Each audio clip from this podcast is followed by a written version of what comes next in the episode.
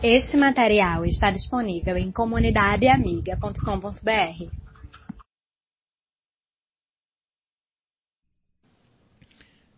Hoje nós estamos chegando ao a nossa última meditação em cima desta sequência de avaliações que o apóstolo Paulo nos trouxe no capítulo 1 de Romanos, a partir do versículo de número 28 até o versículo de número 32. Nos dois últimos domingos nós observamos o fato de Deus ter desprezado ou entregado os seres humanos que o rejeitam a uma sequência de abandonos. Um abandono aos maus desejos do coração, o abandono a paixões infames, que passam a dominar o ser humano de tal maneira que ele não consegue mais dizer não.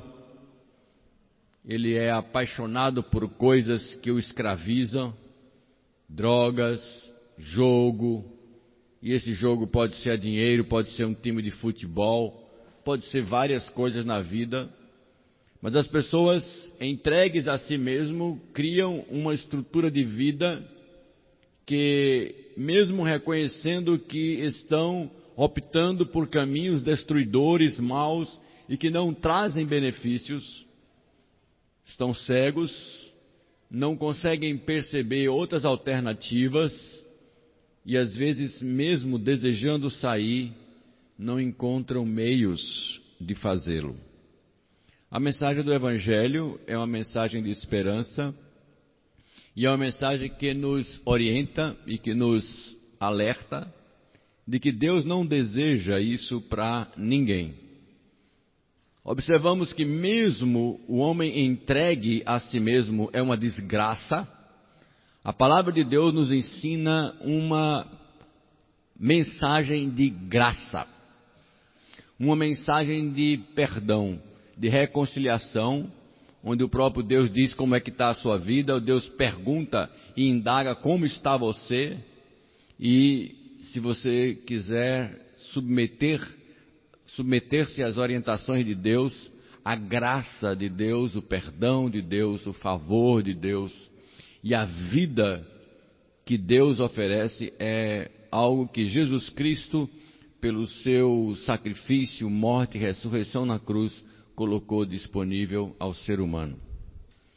O resultado que nós olhamos hoje como vida humana não é dos mais agradáveis.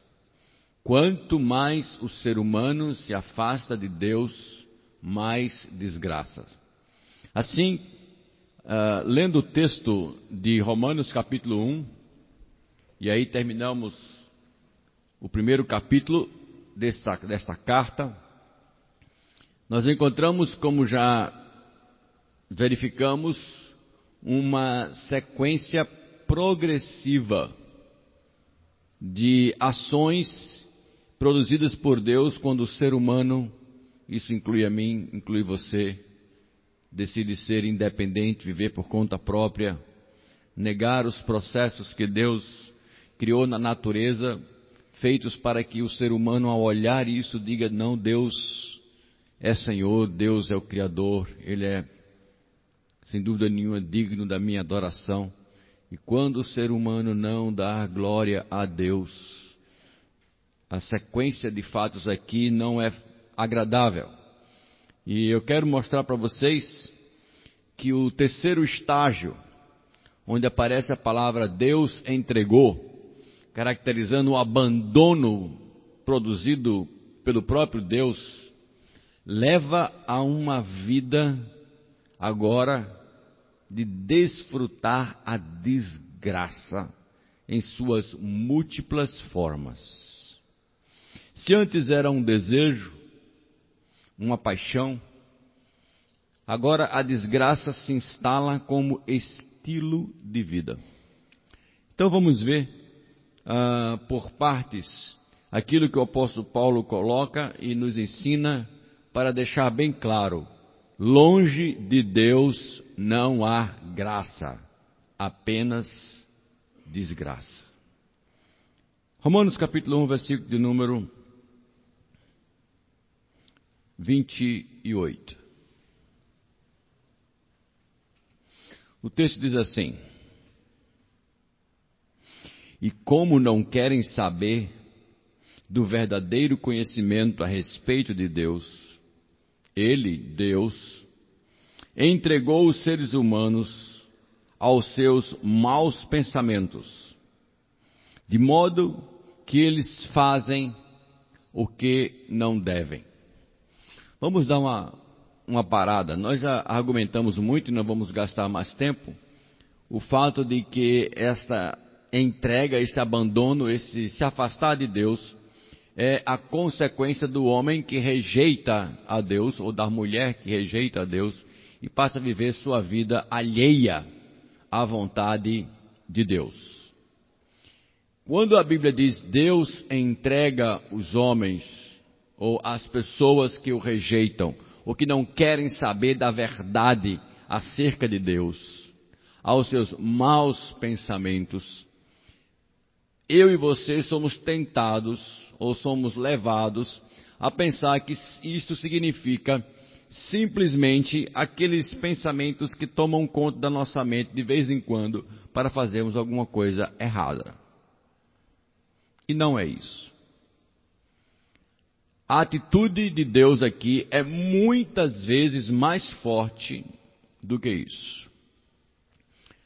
A palavra que tem escrito para você, ou traduzida para você, entregue aos maus pensamentos, literalmente é abandonados a uma atitude mental desprezível ou reprovável.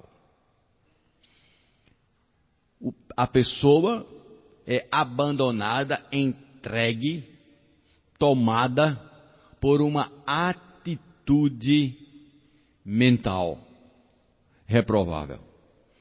Agora você precisa entender a sequência que o apóstolo Paulo está colocando nas Escrituras. Primeiro, desejo.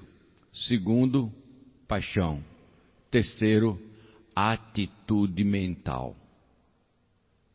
Nesse estágio, quem erra passa agora a tentar justificar racionalmente por que está fazendo essas coisas. É aquele velho fato que a gente geralmente ouve: por que, que você rouba? Porque ele tem dinheiro e eu não ah, porque eu não tive oportunidade. Ou aquela história real que aconteceu aqui na igreja com uma amiga de, uma, de um dos membros da igreja que foi roubado e era, o carro estava sendo roubado e o ladrão começou a dizer: Olha, da próxima vez você não entre no carro e fique esperando, não. Seja mais rápido, porque quando você faz isso, facilita o roubo e era uma senhora, a pessoa começou a chorar e disse, olha, não chore não, não chore não, Deus lhe ajuda, você vai poder comprar outro. Palavras do ladrão. Atitude. Chegou a uma postura mental de tal profundidade de que o mal toma gosto de bom.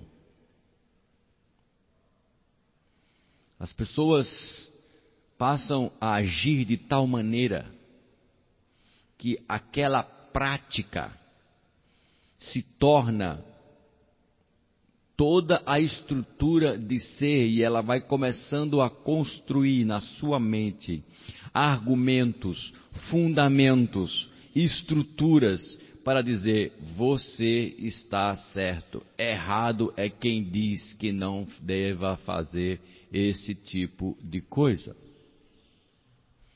Isso se espraia e tem se espraiado pela vida como um todo. Eu posso trazer no que eu digo hoje que é um do mal que está afetando diretamente e profundamente a nossa mocidade. A libertinagem sexual um jovem hoje que diz para si mesmo: eu vou me preservar sexualmente, ele é um louco.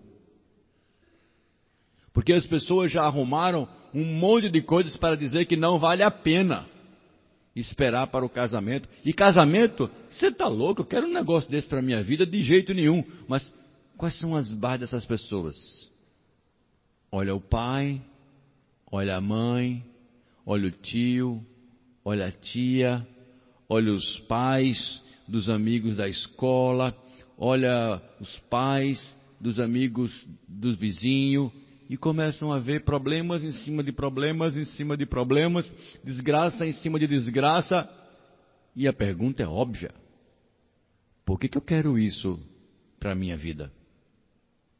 Então, aquilo que é criado para ser bom, o homem mudou e introduziu nessas estruturas, e em particular o casamento, relacionamentos inadequados, porque vive uma vida toda sem produzir fidelidade, sem construir fidelidade, sem construir confiança, sem construir exclusividade, e só quando casa, pronto. Agora quer uma mulher fiel, um homem fiel, exclusividade um para o outro, coisas que nunca fizeram durante toda a mocidade. Quem disse que isso vai acontecer? Se você quer um casamento com fidelidade, construa a sua vida com fidelidade. Se você quer um casamento com exclusividade, construa os, desde o seu namoro exclusividade. Se você quer um casamento com confiança e verdade, construa isso desde o começo como estilo de vida. Mas o sistema que nós vivemos criou uma atitude mental completamente diferente desta. Lembro-me, há mais de 15 anos atrás, quando eu estava em Cuiabá, quando tomei conhecimento de uma senhora que de alguma forma era próxima, mas não era membro da igreja, que tinha duas filhas, uma de 15 e outra de 14 anos.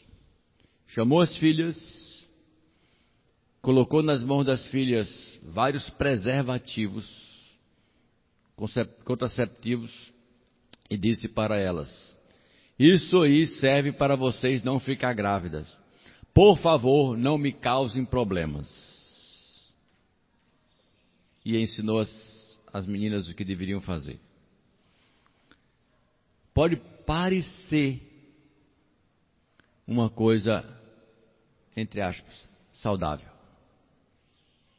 Mas o que aquela mãe estava ensinando para suas filhas é que elas poderiam ser promíscuas a partir dos seus 14, 15 anos de idade, com uma restrição: por favor, não fique grávida. Tem muitos vivendo assim. E tem muitos achando que deve ser assim. E até inventam uma um slogan que é muito bonito: sexo seguro. Já ouviram isso? Tem muito por aí. Então, se proteja aí. Tá livre, meu irmão. Tá livre, minha irmã. Livre de quê? Só se fala de livre das doenças sexualmente transmitíveis e das doenças do coração e das doenças da infidelidade e das doenças da traição. Uma vez eu fui indagado por um rapaz por que, que eu falava essas coisas e por que, que eu dizia que não deveríamos tomar essas posturas com relação a, a outra pessoa, mas preservar e respeitar o corpo da pessoa como algo que deveria ser pre, pre, pre, preservado para o casamento. E eu perguntei para aquele rapaz: Suponha que você tenha uma filha. Você gostaria que um rapaz fizesse com a sua filha o que você está fazendo com as moças que conhece? Ele parou quase um minuto, olhando para minha cara. E eu só disse mais algumas palavras. Pimenta nos olhos dos outros é refresco. Isso mesmo. Quando aquilo que nós fazemos se reverte contra nós mesmos, é que nós começamos a ver como nós começamos a racionalizar os nossos próprios erros. Como começamos a dar desculpas. E o que o apóstolo Paulo está ensinando aqui é que quanto mais longe de Deus, mais você vai errar e achar que está certo. Só que isso você pensa que está bem. Isso aqui é a pior desgraça de vida. É como alguém perdido na floresta e agora ele começou a dizer que está no caminho certo e na verdade aquele caminho está levando ele para cada vez mais uh, longe da solução que ele deseja. Existem vários exemplos que eu poderia dar aqui. É como se você tivesse com sede e chegado na beira do mar e olhar pela quantidade de água e dizer assim: pronto, está resolvido o meu problema. É só tomar água, porque agora tem muito.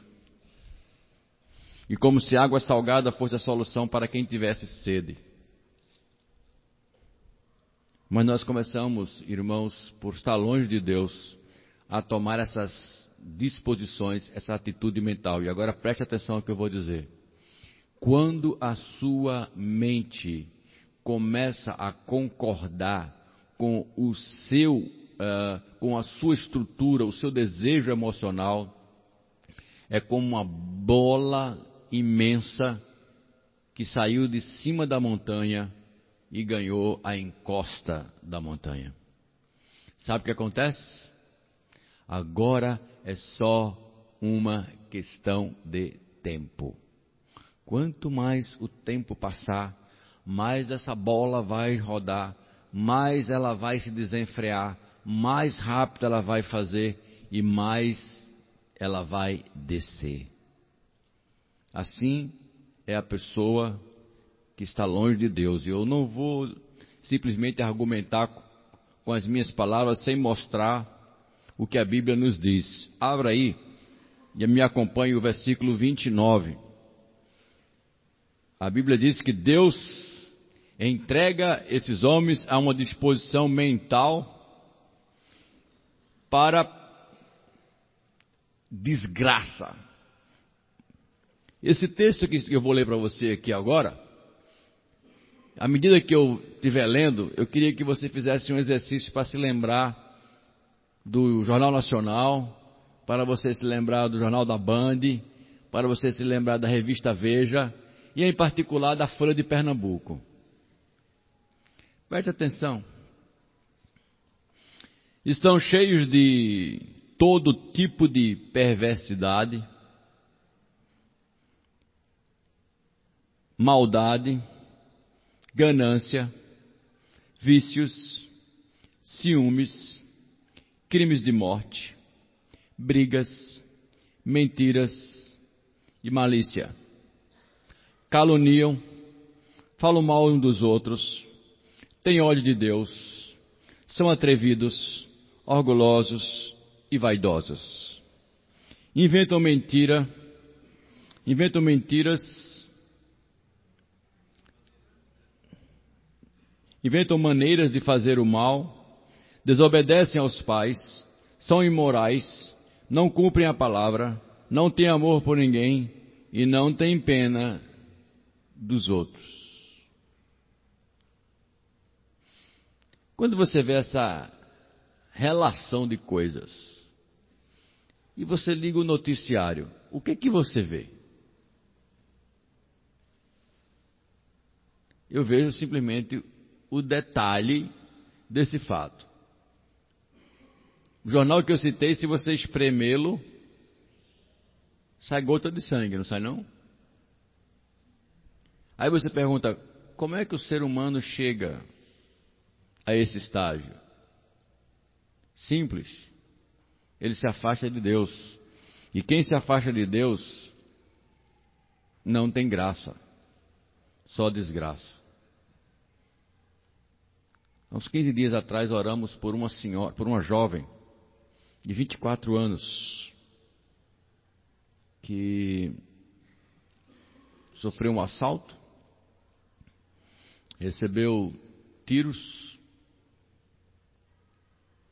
foi hospitalizada, não resistiu e veio a falecer.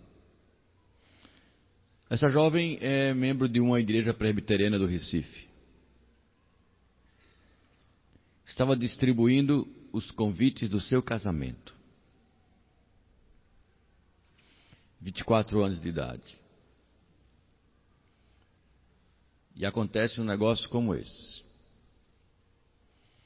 E me chegou ao conhecimento o que, que os pais dessa moça, que também são servos de Deus, fizeram. Os assassinos foram presos.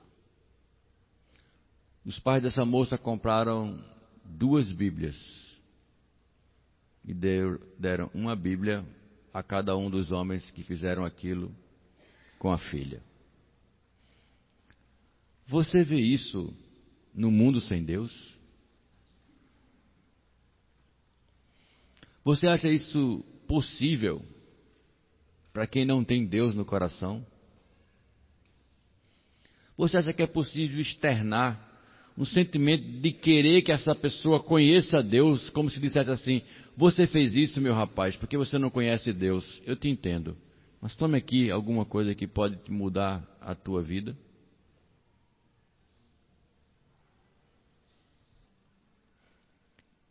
Esse testemunho desse casal, inclusive um, eles leram, chegou ao meu conhecimento, eu cheguei a ler a palavra dele no dia do sepultamento da filha, que me impactou muito, quando ele disse o pai e a mãe ali falaram de um presente de 24 anos. Deus me deu um presente por 24 anos. Graça. Graça. Ninguém conseguiria fazer, dizer e escrever aquilo ali se não tivesse graça. Mas quando nós lemos esse texto de Romanos, eu não consegui ver nenhum pedacinho de graça. Só desgraça. E o apóstolo Paulo diz: o homem sem Deus vive enganando e sendo enganado. Não é essa a vida das pessoas hoje em dia? Não é assim que as pessoas estão vivendo? Mentindo, enganando, vaidoso, invejoso, atrevido. E não é só atrevido, não, é atrevida também. Recentemente, um colega meu, pastor, estava numa loja do shopping, vi um artigo e chegou para a atendente e disse: Você tem um cartão? Bote aí o valor, bota aí dessa compra. A atendente pegou, colocou no cartão, entregou para ele e disse: Eu saio às 10.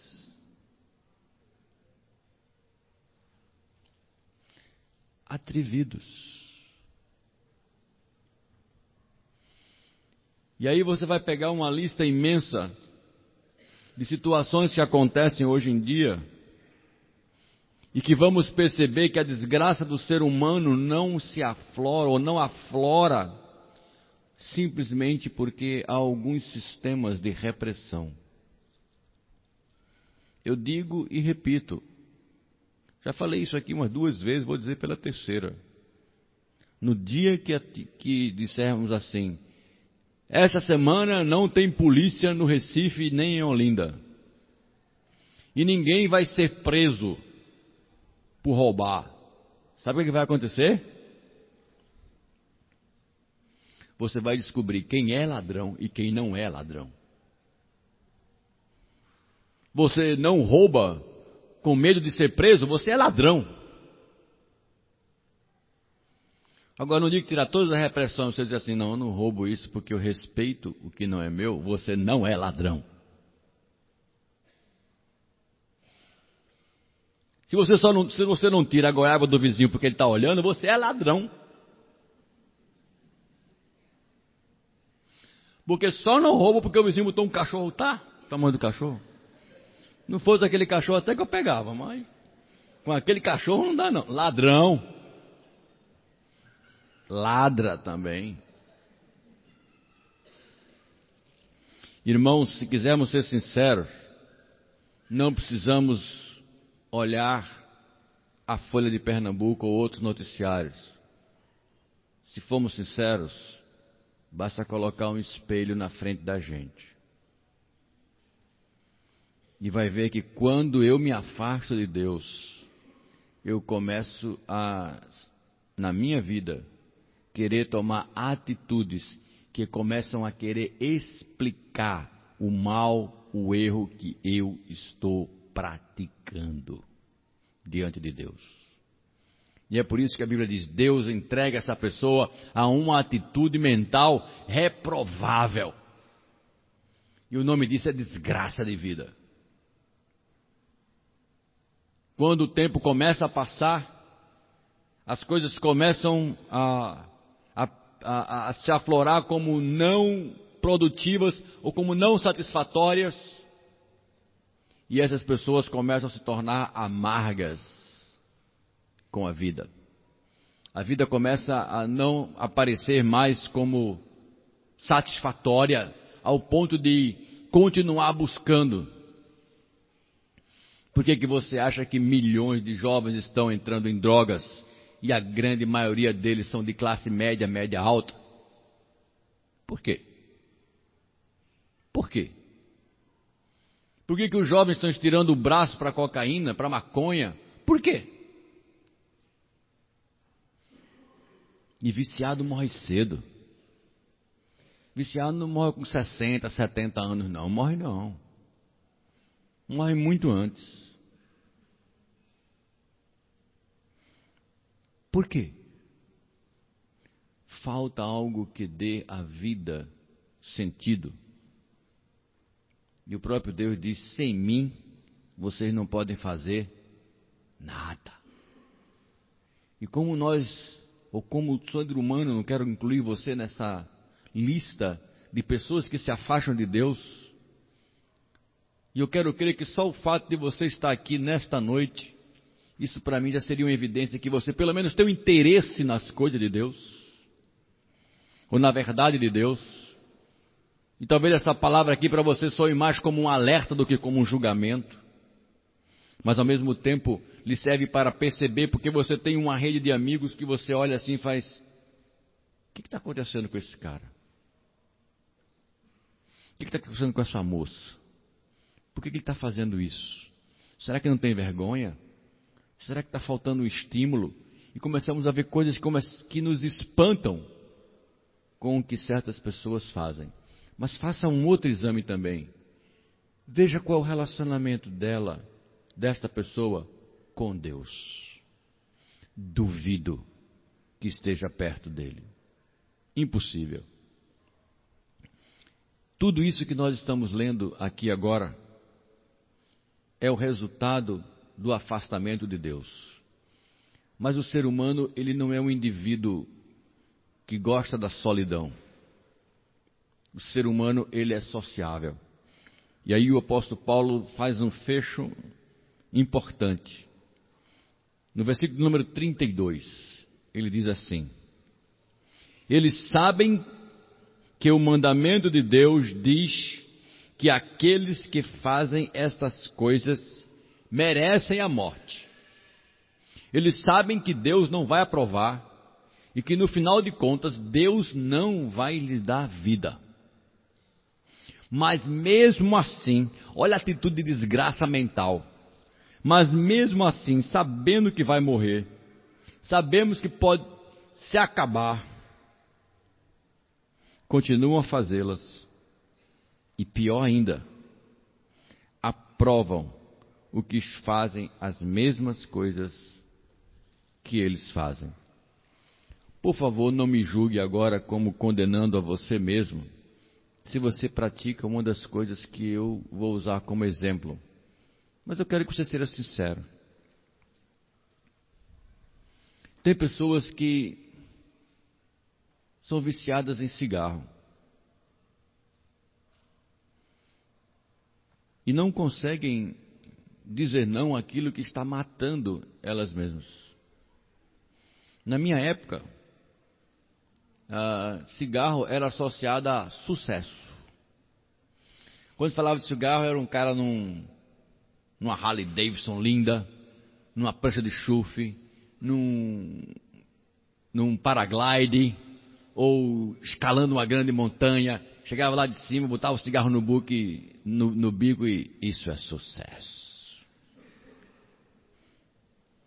Aí eu quero um negócio desse para mim. É só fumar. A ideia é essa. Mas o governo viu quanto estava custando ao SUS. Não foi por outra coisa, não. Foi por, por isto. O governo descobriu qual era o prejuízo que ele estava tendo em cuidando de câncer de pulmão e de problemas provocados pelo cigarro. Era infinitamente mais do que o que ele ganhava em impostos, impostos das companhias. Ele disse: se continuar assim, estou ferrado. E começou uma campanha contra as empresas de cigarro, impondo, em nome da saúde financeira, é, que cigarro faz mal à saúde. Se você pegar um maço de cigarro hoje, eu não sei como é que alguém continua. Vocês já viram as fotos que tem ali? São lindas. Gente na pior situação. Cuidado. Isso vai lhe deixar impotente. Tudo bem. É da minha mulher o problema, não é meu. Cuidado. Isso vai lhe causar câncer. Quando? Conheci um fulano que fumou até 70. E ontem eu estava num local e ao lado tinha uma senhora cantando. Não tinha música nenhuma, mas tinha um grupo de pessoas assim, bebendo, e ela cantando. Eu bebo sim, e estou vivendo. Tem gente que não bebe, está morrendo, eu bebo sim.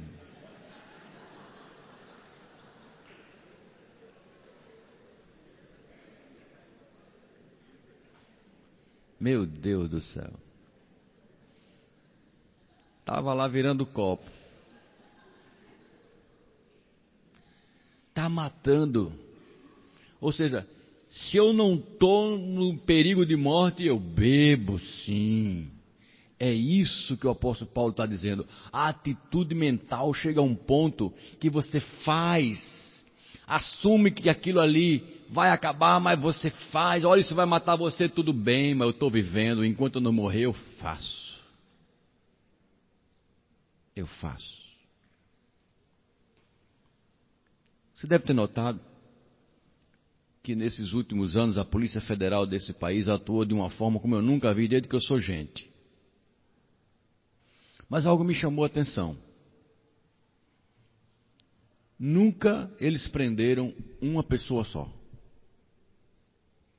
Já notaram? Nunca é um cara só. E em a grande maioria das denúncias oferecidas para a Polícia Federal, está lá o crime de formação de quadrilha. Gente se juntando com gente que aprova um ao outro, esconde um ao outro para fazer o que não deve está justamente dentro desse texto. Mesmo assim, diz o apóstolo Paulo, essas pessoas sabendo que essas coisas estão erradas e merecem a morte, pior do que isso, é que elas aprovam as pessoas que fazem as coisas que elas fazem. Este é o nível mais desgraçado do ser humano.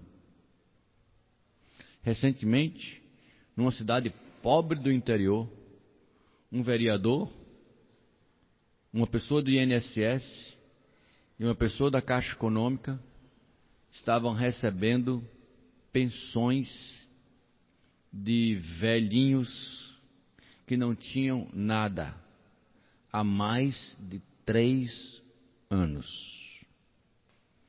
E quando os velhinhos chegavam dizendo, cadê a aposentadoria? Falei, ainda não chegou.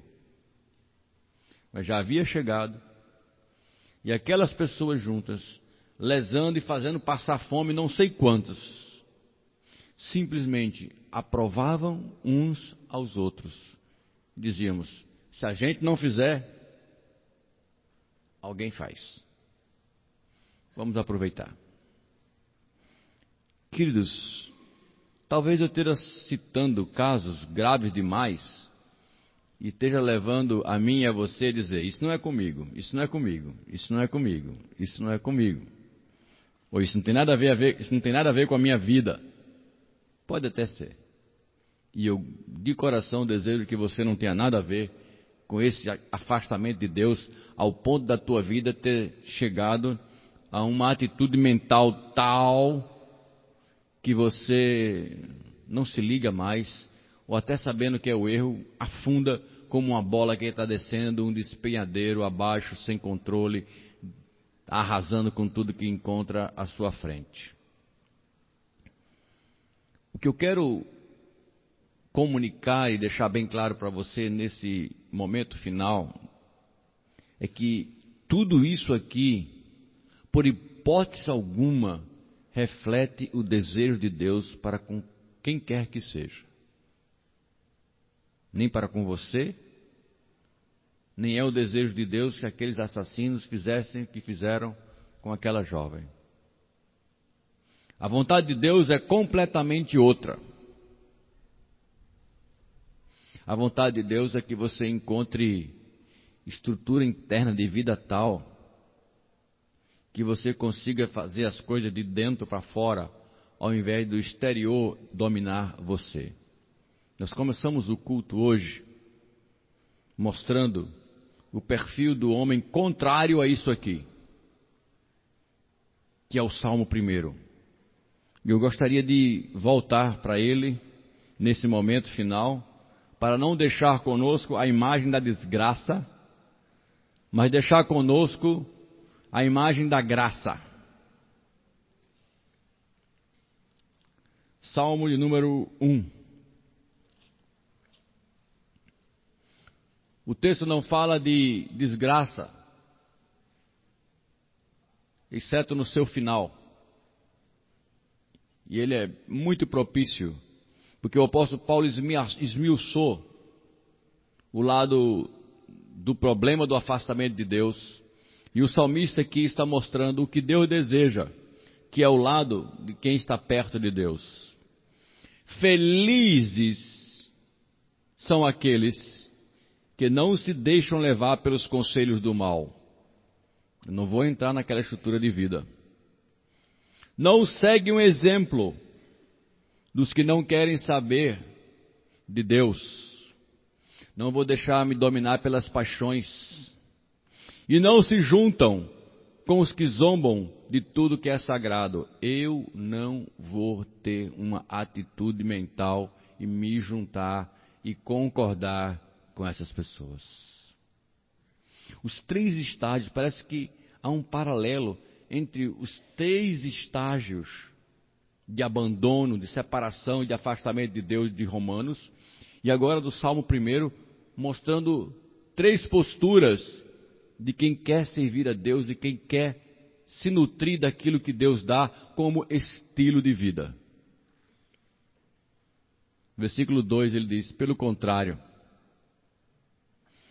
o prazer dessas pessoas que são felizes está no ensino, na lei de Deus do Senhor.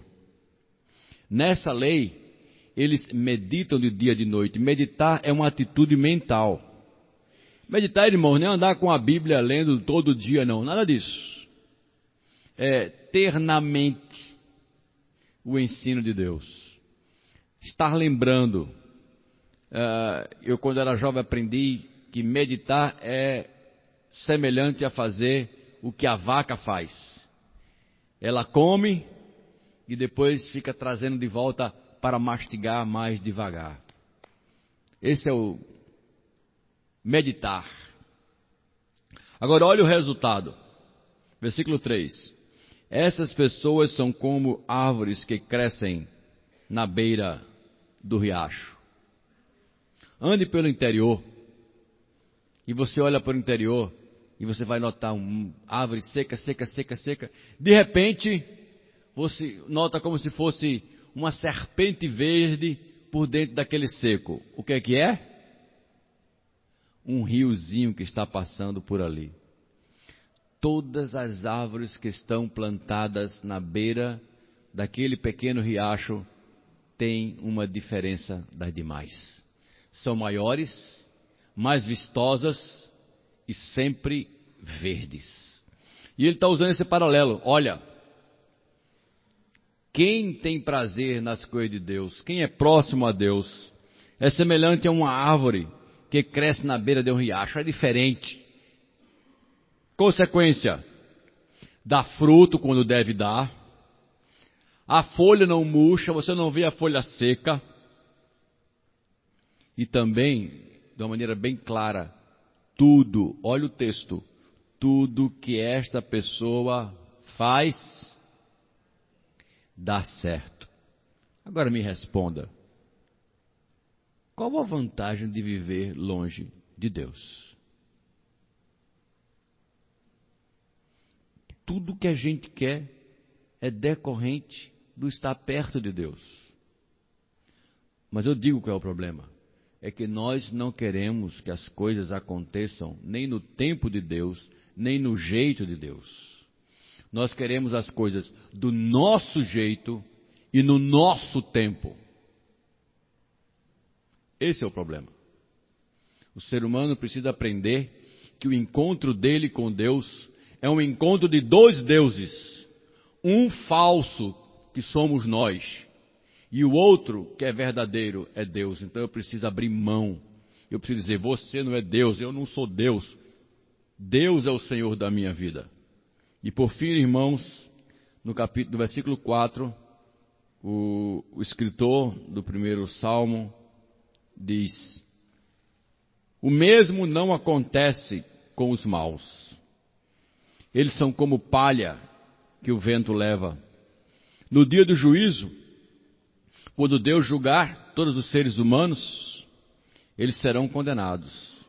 Ficarão separados dos que obedecem a Deus, pois o Senhor dirige a vida, dirige e abençoa a vida daqueles que lhe obedecem. Porém, o fim dos maus são, o que está escrito na sua Bíblia? Desgraça e morte. Pergunto: o que você vai escolher para você? Terminamos hoje essa sequência de três estudos na Palavra de Deus sobre tudo o que acontece quando o ser humano decide viver alheio a Deus. Não basta saber que Deus existe. Não basta saber que Deus é Criador. É preciso que a nossa vida seja entregue nas mãos de Deus. Quanto mais longe de Deus, mais desgraça. Com essa meditação na palavra de Deus, entendemos porque o mundo é mundo. E porque as pessoas estão fazendo o que fazem lá fora. E a violência do homem, a desgraça, a maldade, a perversidade, o engano, e a cauterização que as pessoas criaram acerca do mal é simplesmente a consequência de uma vida alheia e afastada de Deus. Não creio que seja isso que nenhum de vocês desejam, nem é o que Deus deseja. A Bíblia diz lá em Paulo escrevendo para Timóteo que a vontade de Deus é que todas as pessoas sejam salvas e que todas as pessoas cheguem ao pleno conhecimento da verdade de Deus. Isso é o que Deus deseja. Isso é o que Deus deseja para você. E que Deus deseja que você seja uma pessoa plantada junto dele, assim como uma árvore plantada junto a um pequeno ou a um riacho de água fruto no devido, no devido certo, folha que não murcha, e tudo que vem à sua mão, Deus faz prosperar. Graça é o que Deus quer para a sua vida, mas não deixa de avisar você que longe dele você só vai desfrutar desgraça. Vamos ter uma palavra de oração?